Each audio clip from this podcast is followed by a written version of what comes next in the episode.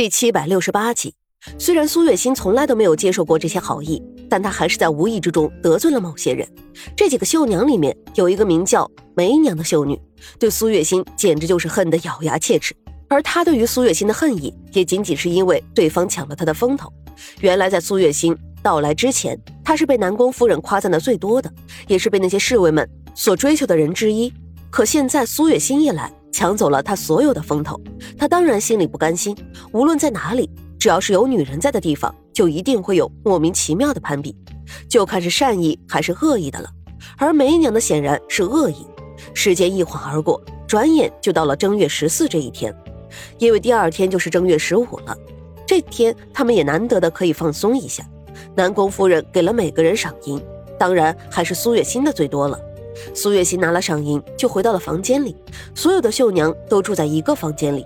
这时，屋子里已经有人在了。看到苏月心进来，所有人的声音都不自觉地压低了下去。只有一个人，梅娘，有些讽刺地说道：“这有些人啊，真不知道是用了什么手段，这才来了多久啊，就这么轻易的把夫人给哄得高高兴兴的，每天都夸几句，知道的是夫人看重。”不知道的还以为是给夫人灌了迷魂汤了呢。这种指桑骂槐的事情，苏月心经历的太多了，早就修炼出来了一副铜墙铁壁，不会把这些话给放在心上的。可她越是不理睬，梅娘就越是生气，眼瞅着苏月心满脸冷漠的坐了下来，还倒了一杯暖茶，气得真是牙根痒痒。喂，姓苏的，你还真是厚脸皮啊！难怪这么快的就能把夫人给拿下。还让外面那些侍卫们对你念念不忘的，怎么着？是不是你们已经睡过了？梅娘说的话越来越口无遮拦了。站在梅娘身边的另外一个人悄悄地拉了拉梅娘的衣服，示意她收敛一下，不要这么明目张胆的。但是梅娘已经压抑了这么久，怎么可能还会隐忍呢？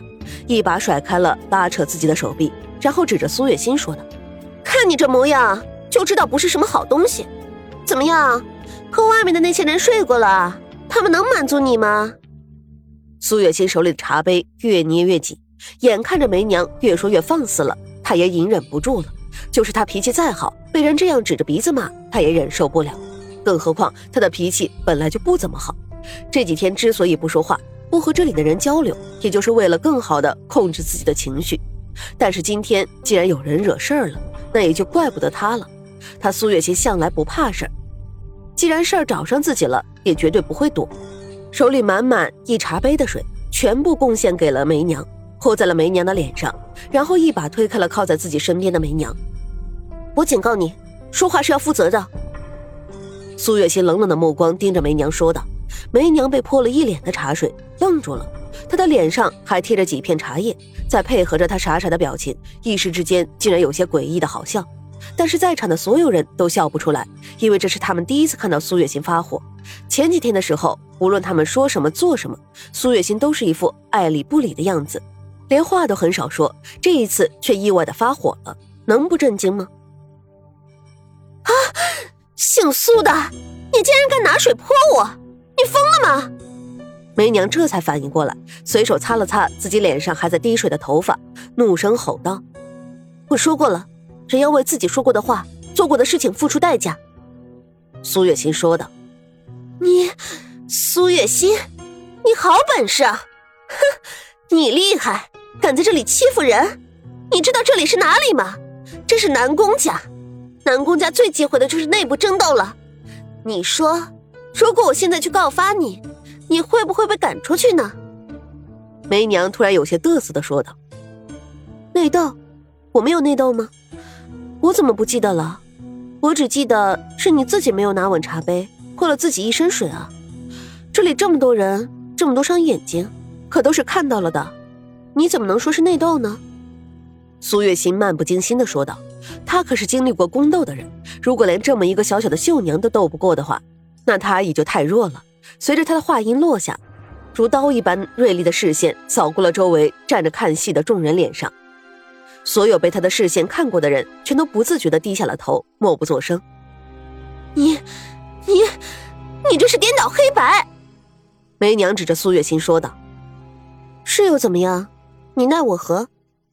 苏月心高傲的看了梅娘一眼，转身走到了自己的床铺边，将床铺上放着的一件衣服拿了起来。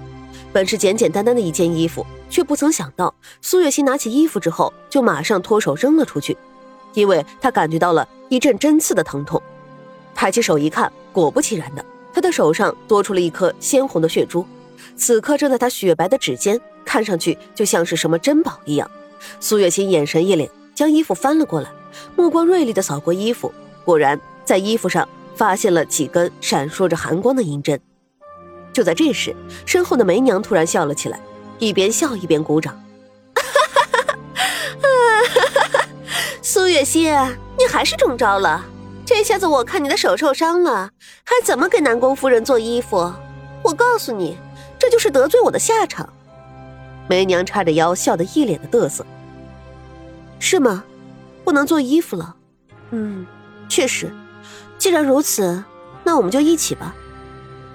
苏月心低下头，看了看自己手上的血珠，喃喃自语道：“梅娘没有听清楚苏月心说了什么，她还在自顾自的高兴呢，却不曾想到苏月心毫不在意自己手上的伤，直接掠过梅娘，来到了梅娘的床铺上，然后一阵乱翻乱找。这下子梅娘也慌了，她根本就不知道苏月心想要做什么。你干嘛？你怎么可以随便翻我的东西啊？你们都在愣什么？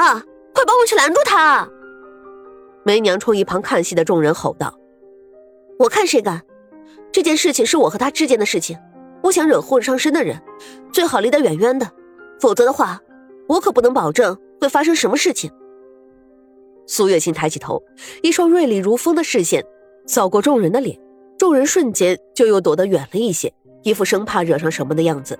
梅娘孤立无援，只能自己动手阻止苏月心的动作，但她没有想到苏月心的动作那么大，居然直接就把她给推开了。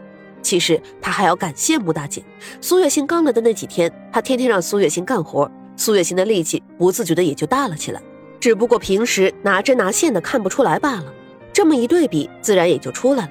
苏月心一把将梅娘推开到一旁，自己在梅娘的床铺上、柜子里翻找了起来，终于在柜子最下面找到了梅娘做的衣服。这衣服是之前的时候南宫夫人交代下来的，梅娘做了好久才完成的，还没有来得及交给南宫夫人呢。